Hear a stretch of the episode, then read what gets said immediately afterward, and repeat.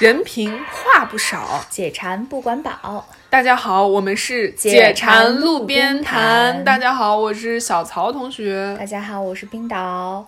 今天啊，我们要和大家一块儿天南海北、没条理、没逻辑、胡诌乱侃的聊一聊最近大火的《奇葩说》。嗯，大家，其实不是最近大火了，是这几年都一直在火。没错，就是《奇葩说》已经录到第六季了嘛，嗯你有什么特别强烈的感受吗？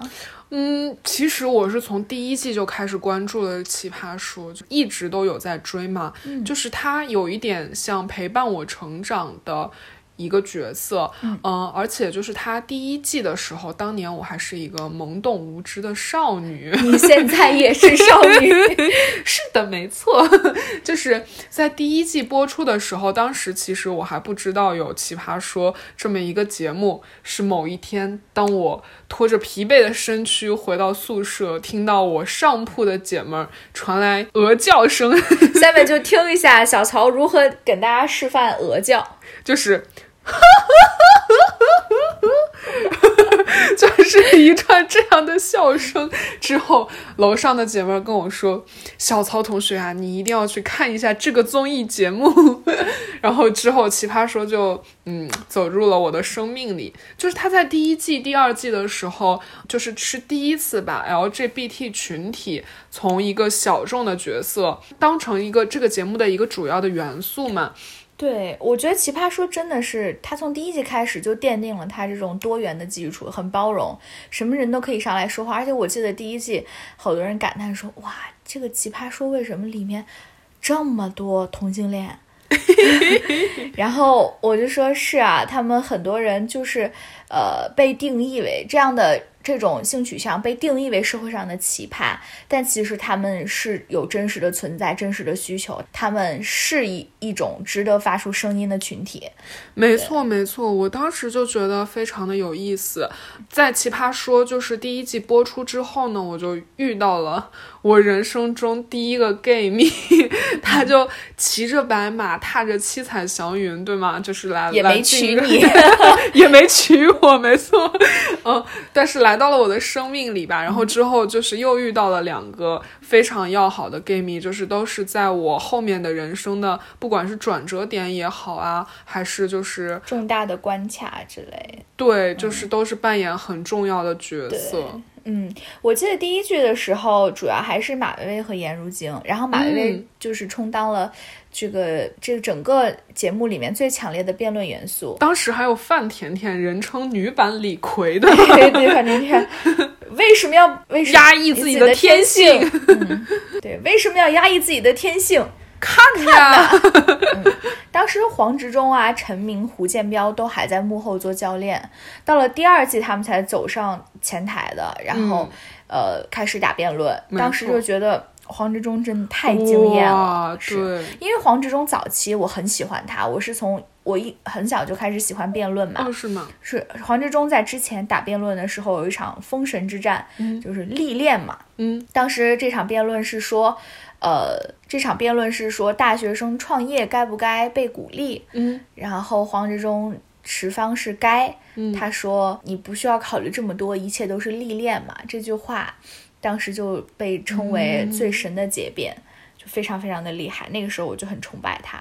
然后他走上了奇葩说的舞台之后，表论表现真的是非常的精彩。对，就是辩论这个话题也是很有意思。嗯就是虽然大家都说《奇葩说》是一个综艺节目，不是辩论，但是《奇葩说》也还是融入了辩论元素。没错，给很给一批辩论的爱好者一些信心和温暖。是的，是的，慢慢开始到第二季的时候，辩论元素就开始多起来了。然后到第三、第四季的时候，就开始有了像董静儿啊、大王啊、欧阳超这样的，嗯，还有点偏搞笑娱乐综艺咖的这样。欧阳超说过很多很经典的段子，没错，这个还说过很多印印度英语，让我觉得非常搞笑。In China, you wash your hair three times a week. In India, I wash my hair three times a life. You have too many toilets. You know what kind of Chinese I hate most? Single dogs. 然后董静是我很喜欢的一个风格，因为她呃，说话是属于娓娓道来，像涓涓细流一样。他自己做记者嘛，也很擅长说服别人，嗯然后做调解记者也很擅长跟人沟通，所以董静说话的方式是我还很喜欢的一种方式。然后到后来的时候，好像就加入了这种 B B King 啊、奇葩之王啊，就整个把这个节目的氛围。变得激烈起是来了。是是，效果也变好了，更像一个综艺了嘛。嗯到第五季的时候，就井喷式的有很多的新人。嗯嗯，我印象比较深的是有熊浩吧，身为辩论卡。嗯，哎嗯，但是我觉得熊浩在就是第五季《奇葩说》里，其实嗯并没有一个很出彩对，没有说让人特别期待。但是熊浩，我看过他打别的辩论，就是嗯哲理辩，还是很值得看的。嗯一一场辩论。还有就是呃，詹青云啊，高庆一呀、嗯这些新人。然后詹青云到现在也是非常吸粉，嗯然后没错一个大学霸，然后他说话非常擅长，又非常高密度的逻辑输出。嗯非常强烈的语言逻辑去打动别人，嗯还是一个很厉害的狠角色。然后第六季的时候，呃，很多老人也慢慢的就像潇潇说的，他有别的奥斯卡，有别的高峰，有别的宇宙去呼唤爱。慢慢很多人也去退出了呃奇葩说的这这个第六季的录制，但是还是呃有值得可看的地方嘛。嗯，第六没错季没嗯错。其实，在这里面，尤其是我们怀念的一些人，黄执中啊、马薇薇啊、陈明啊，让大家印象特别深刻。小乔，你最喜欢的辩手是谁啊？我最喜欢马薇薇，哎，嗯就是在马薇薇上有几点就是非常有意思。嗯第一个就是马薇薇她对于就是。辩论的持方嘛，嗯，前段时间我还在跟一个朋友就是在聊奇葩说，就是在我这个的世界观当中，其实是比较非黑即白的。哦他就会觉得说，他比如说想问题呢，他认准一个理，他就会就是一条路走到黑嘛。嗯但是马薇薇她人称温柔一刀的马薇薇，对她对于辩论的就是这个看法和她的辩论哲理吧，就是让我非常的喜欢。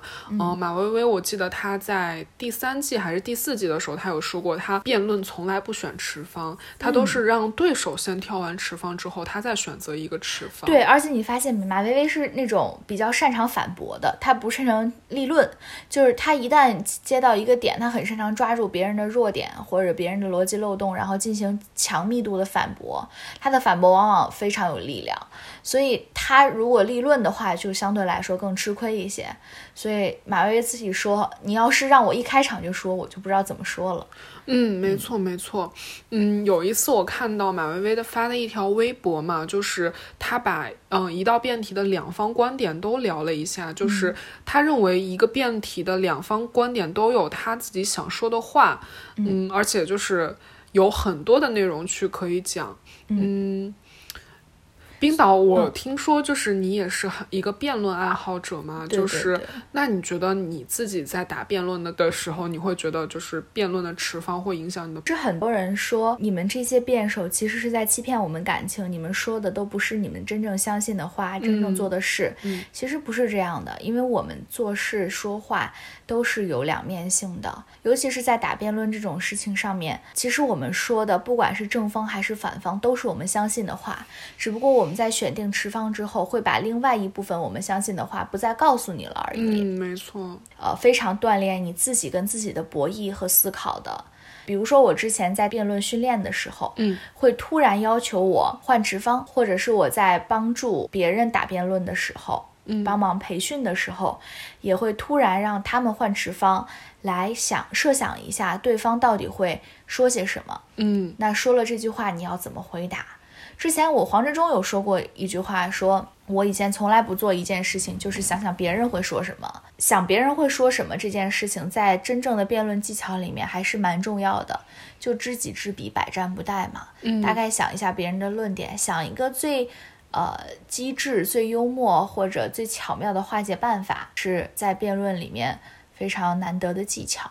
没错，其实辩论的这种辩论哲理吧，放在我们平时为人处事啊、生活当中也是很实用的一个心态。比如说，我们如果在生活当中呢，你遇到一件事，你可以站在对方的角度、别人的角度去想一下，别人为什么这么做、这么说，就是我觉得对你的生活也是比较有帮助的吧。对，因为很多人就是，比如说黄志忠理解辩论到底是什么。嗯，不好意思，我总提黄志忠，因为我实在太爱他了。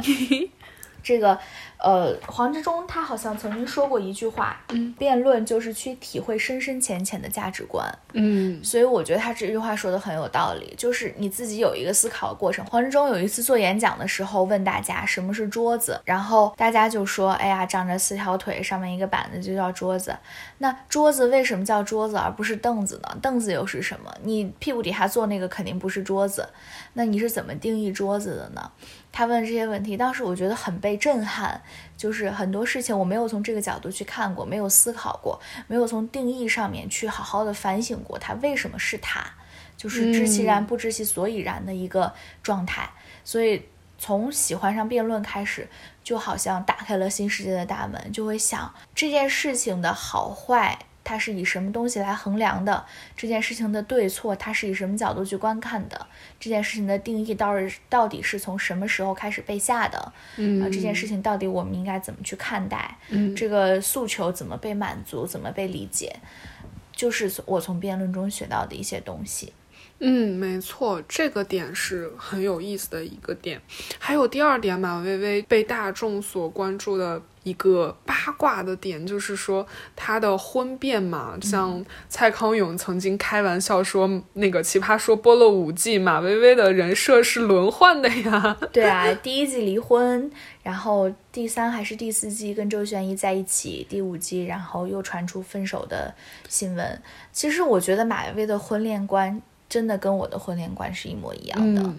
因为马薇薇是一个非常直率、敢爱敢恨的人，她从来不瑟缩在阴暗角落里面，然后去搞这些隐恋啊、隐婚啊，没错，没错，她是直直白白、坦坦荡荡告诉你我结婚了，并且在节目里面公开的提起过周旋义的父母啊、自己的父母，包括他们的关系，这是让我觉得非常呃直率、非常真实的一个女孩，而且她对自己的婚姻或者恋爱是一种近乎理想化的期待。没错，嗯没错，就是他爱就会全情的付出，他不爱就可能会明天搬走这个样子。是的，是的，马薇薇也有净身出户这样的新闻嘛。我是觉得她在《奇葩说》里面说过的一些话，是我非常喜欢的。之前马薇薇说过：“你没有爱了，需要陪伴，养条狗啊。” 爱一个人就是低到尘埃里，别说缉毒犬，草履虫我都愿意做。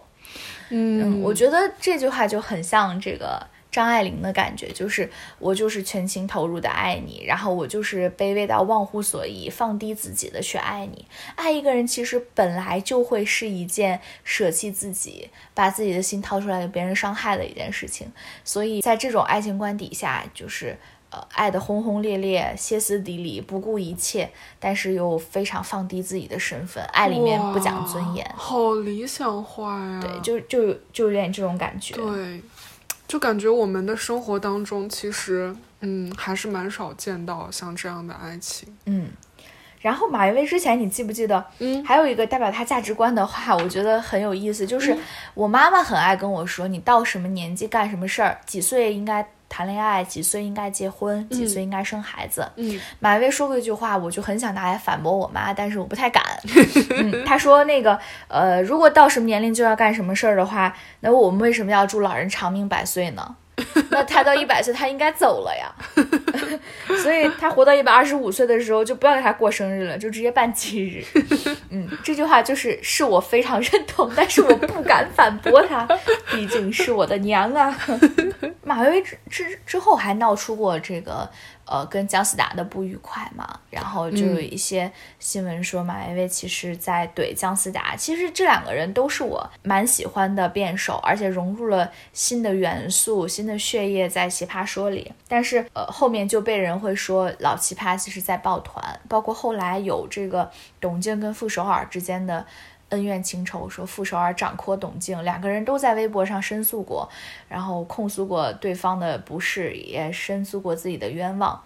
但是我觉得这件事情其实挺让人心寒的，就是说大家其实没有很团结在一起，然后有抱团的现象。但其实也有人说，这种抱团现象其实是吸引资本关注的方式。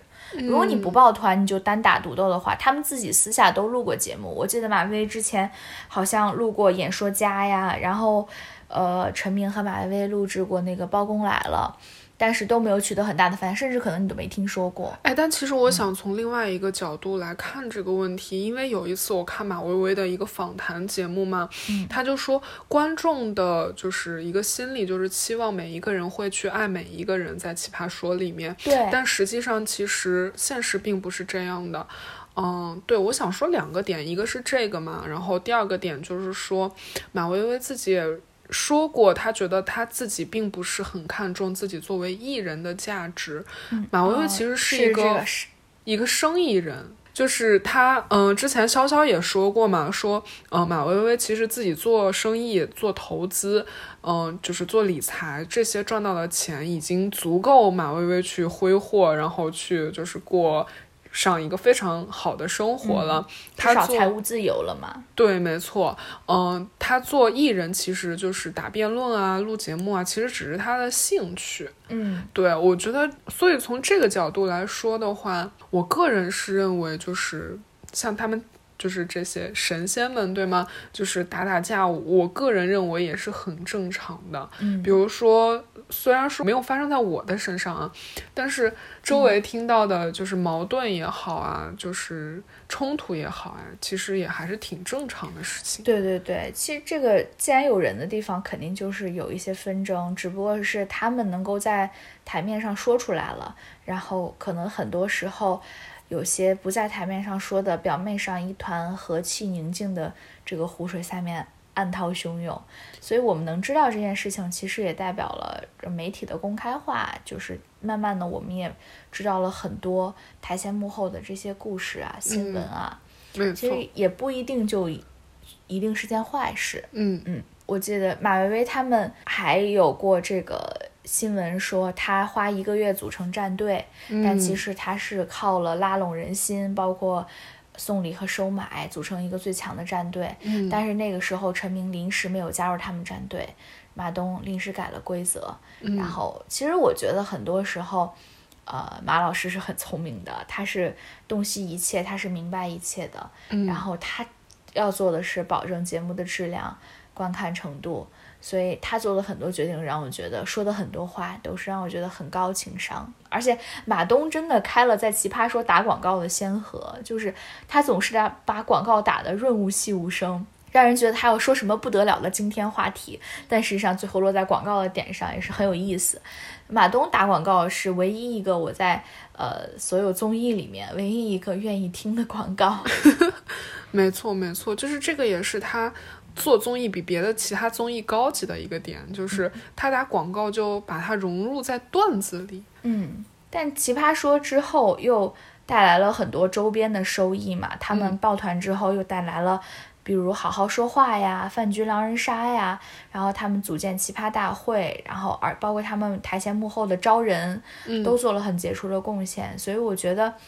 集体带来的资本吸引和商业价值还是很高的，所以抱团这件事情，我们不能完全的以反面的眼光去评判它。哎，反而我会有一种很羡慕他们这种状态。对我很喜欢他们这种乌托邦的感觉。其中他们会，嗯，就有点像就是《老友记》里面这样。对他们会住在一起，然后饮食起居都在一起。我记得有一次黄执中抛出来在微博上一张相片，嗯，然后。在探讨一个别的事情，然后截到了一句聊天记录。杨格力问黄执中：“哎，建彪回家了吗？”在网上引起了热议，说：“哎，建彪到底回家了没有？” 就是表示他们其实互相关心，住在一起，又有彼此的这种情感纽带，有温情，所以他们在这样一个环境下面，让人觉得非常羡慕。因为其实我觉得我们这一代最好的感觉，其实是跟。朋友在一起，没错，对 对对，对对对，就比如说，像我嘛，就是单身多年，资深单身老玩家，对吧？就觉得就是室友啊，就是这种关系是非常重要的。如果说你能跟你非常好的朋友，比如说住在一起，然后大家嗯又过得像一家人一样，这个是你非常理想的一个生活状态。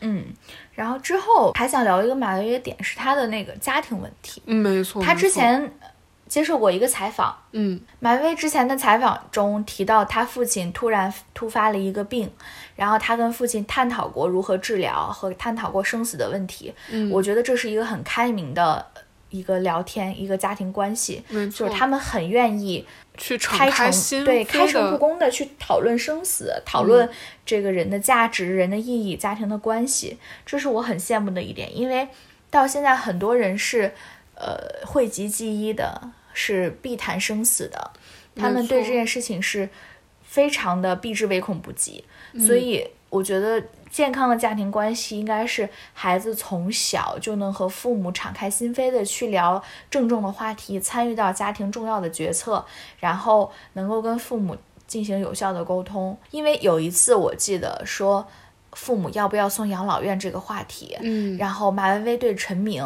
陈明说。他们想去养老院，可能是他们真心的，他们真的想去跟那一帮老朋友一块儿聊天、喝茶、打麻将。嗯马薇薇说了一句话，我印象非常深，嗯大概意思是说，真心说出来的话不一定是真话，那是情话呀。陈明，你个傻孩子，嗯我觉得非常非常有道理。就是我们都会因为不想伤害对方，说很多真心的情话，但其实是假话。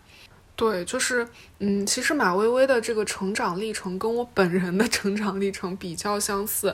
有一天我看到马薇薇就是有发了一条微博说，嗯，他午夜梦回的时候，就是做梦梦到自己回到了自己的童年。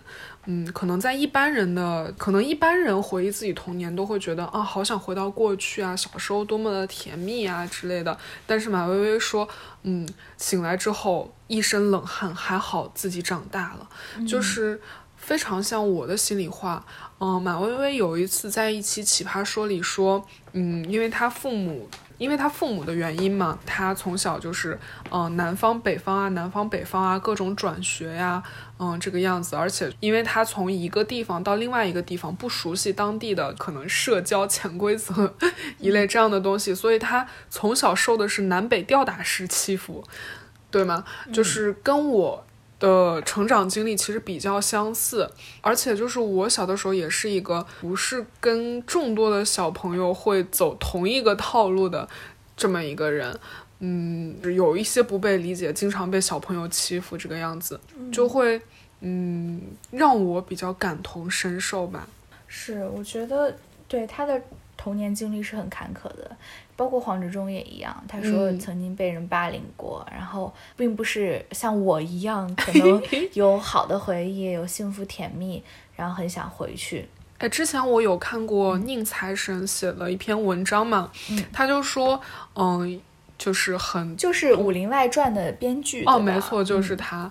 嗯，他有写过一篇文章说，嗯，人在童年的时候，如果嗯有外界的一些阻挠，让他阻挠他去表达他自己的话，那他的就是本我就会成长起来，保护他的自我。他的一方面的欲望被压抑的话，说欲望也好，还有表达欲这些。就是正常的情感诉求被压抑的话，他另外一方面就会出现，就是大放异彩的成长的非常的迅速，然后可以出来保护他自己。我觉得其实这一个点的话，你用这个点去看，像黄执中啊、马薇薇啊、颜如晶啊，包括秋晨呐、嗯就是非常的合理。对对对，他嗯们可能都是在这个情感诉求上面，或者在这个社交和为人处事上面，他们在自己的童年会有一定的阴影或者说障碍，嗯。然后他们通过辩论这件事情，包括通过说话打交道的方式，来慢慢的强化自己，让自己成长，这也是他们之所以能够封神封仙的原因。黄志忠是被称为台湾这个宝岛变变神的，对，冰岛，你好像非常喜欢黄志忠。对我太爱他了。这个嗯黄志忠，我特别喜欢他的这种阴谋论调，但他黄志忠本身又是一个特别温润如玉的人，让我嗯就有一种少爷的感觉。嗯，很多人不知道黄志忠为什么叫少爷，为什可能是？因为他早期的微博名叫少爷吧，嗯好像是。然后黄志忠的身上的谜团就是，他每次发微博的时候都要配一些非常 sexy，对性感的美图，嗯。然后很多人问，哎，女朋友不会生气吃醋吗？他说其实是女朋友发给他的，嗯嗯，然后这些图啊，黄志忠有一个解释，他是说，只要深思我的文，就不致妄想我的图。就是它其实有点像一个背后的眼睛，在窥探着你、审视着你，到底是来看我的文章，还是来看我的图。嗯还有人说，好像是为了控制这个宣传的这个转发量啊、扩散量啊，为了控制看的人数，包括宣传的人数，所以才对。。之前范甜甜也有说过，嗯、一个角度吧，他就说是因为就是少爷他觉得他自己的文字会比较枯燥，就是所以说他发这些图就是作为一种调侃。对对对，但是黄执中他本身，其实我认为他的文字是非常招人喜爱的。哦我好喜欢听他这种有逻辑，像抽丝剥茧一样层层的论述，没错真，的非常的性感。之前黄志忠第三个让我觉得谜团的，大家可能比较迷的是他跟杨葛离的恋情嘛。嗯，据说是女追男，但是呃不可考证了。对，哎，冰然岛，你觉得你在生活里面，当然这个也是一个奇葩说的辩题嘛，我嗯会很感兴趣的。你觉得在生活里面，嗯、女追男你可以接受吗？其实我是可以接受的，嗯因为我觉得女追男不是一件伤天害理、伤害他人的事情。嗯凡是不侵犯社会利益、群体利益和他人利益的，我都可以接受。但那你觉得你会去就是实践它吗？我我会的，嗯，如果碰到了自己很喜欢的人，会很主动的。嗯，哎，之前我有看过傅首尔发了一条微博，他就说，嗯，有很多人问他，就说女追男可不可以嘛？嗯，然后他就觉得当然可以啊，就是你去追一下，早点死了这条心挺好的。就就是对这个比较像我在生活当中 真实遇到的情况，就是去追一下就死心了。说明你看上那些男生啊，眼光真的不咋样。对，这个是真理。对，一定是这样的。对，黄志忠他跟杨格丽的这一段感情是他们两个都是价值观趋同走在一起的，然后都是不婚族，但他们两个很恩爱。然后黄志忠也经常会在节目中提起他。嗯他有一次发微博说，格丽不小心打碎了一个茶碗还是杯子，嗯但是那是一套的，他就很慌张，然后想着要不要重新订一套，然后志中就过来、类似安慰，就是意思是说这个茶碗一套一套卖的时候都是一个样子，只有它被你摔碎了，才有了属于我们彼此的有印记的独一无二的样子。哇，我觉得就很撩人。然后我嗯，会说话的男生真的是能够避免很多吵架和战争。对。天呐，撸被撩到了。真的是，嗯，而且黄执中他自己对辩题有很多独特的剖析和解释，嗯。比如说，呃，有一次在讨论要不要设女女性停车位，嗯，黄执中是在说这道题探讨的啊是自由和平等的权衡，来这道辩。题，对，一定要是 先推一下眼镜，往手一推，然后理一下，然后说来，这道题真的是在探讨什么吗？其实这道题是在探讨什么？嗯、这个就很有意思。然后之前有一个辩题是说，有两个人能够拯救地球，一个有后，一个无后，嗯有孩子和无孩子，也选哪个去？黄志忠就切到了一个非常陡峭的角度，说，嗯到底谁能承受伟大的死亡？就是你现在拯救了地球，你的孩子他要承受怎么大的压力？你爸爸是宇宙英雄，哎，你只考二十分儿，所以谁能承受伟大的死亡？啊、你你的丈夫是拯救地球的英雄，那你这个妇女怎么才长这样？对，就是，嗯，我觉得他这个辩论观点就很清奇。有一个最让我印象深刻的是说，臭不要脸是不是坏事儿这个辩题。嗯黄志忠提出了说，不是坏事儿，因为你的脸面尊严其实就是一身华服，就像国王的新装一样，你就很在乎它。但其实啊，有一次辩题是在探讨臭不要脸是不是一件坏事儿。嗯黄执中的持方是不是坏事儿？嗯他说你的尊严就好像一身华服，就像当年西楚霸王在乌江自刎，他说无颜见江东父老。但是刘邦就不一样，他说你要煮我的父亲，你分我一碗粥喝。刘邦不穿华服，他是赢家。但是历史都是由赢家书写的，那为什么历史告诉你要在乎尊严，在乎那一身华服呢？是因为他不让你成为赢家，就这种带有阴谋论的调调，然后这种危言耸听的、有点恐吓的感觉，是我非常喜欢的黄仁忠的辩论方式。这也是他在《奇葩说》里屹立神坛不倒的原因，我认为。没错，他可以把这些阴谋论的调调，就是说的这么的理所当然。是，但其实他也是有，也是有车祸过。就嗯有一次，他不是跟这个新奇葩磊哥在第六季辩论的时候，嗯讨论一个问题，就是新来的同事要不要给递婚礼请柬嘛？嗯，然后黄执中是这道题的讨论的是你有没有区别对待每个人的勇气。那雷哥一下抓住到了弱点，因为很多人说黄志忠打辩论是他每次只挑一个点打，打到最深处，打到最痛处。对，雷哥就挑这一个点反驳他说，新人在职场中就最害怕被区别对待。嗯，然后一个点让黄志忠输掉了所有的杠。对对对，哎，其实我我最近就是前段时间有看那个《奇葩说》，看到一个侧面把《奇葩说》呀、像吐槽大会啊这样的节目当成一种励志的节目 来看，嗯。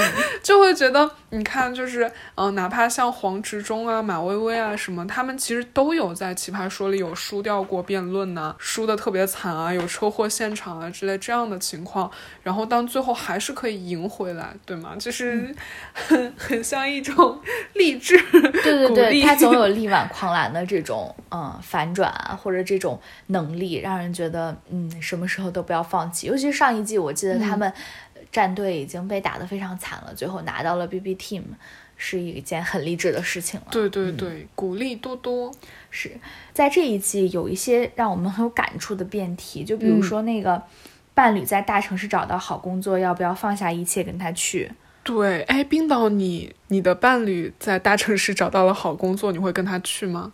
我会，因为我受到的教育是无论如何不要分开，好的婚姻是相互的妥协。嗯，你是怎么想的呢？就是我觉得我也会。其实我的想法跟金靖有点像，我觉得这是大城市，哎，我也想去，为什么不呢？对吗？就是。I'm a big big girl. I should in a big big world，对吧？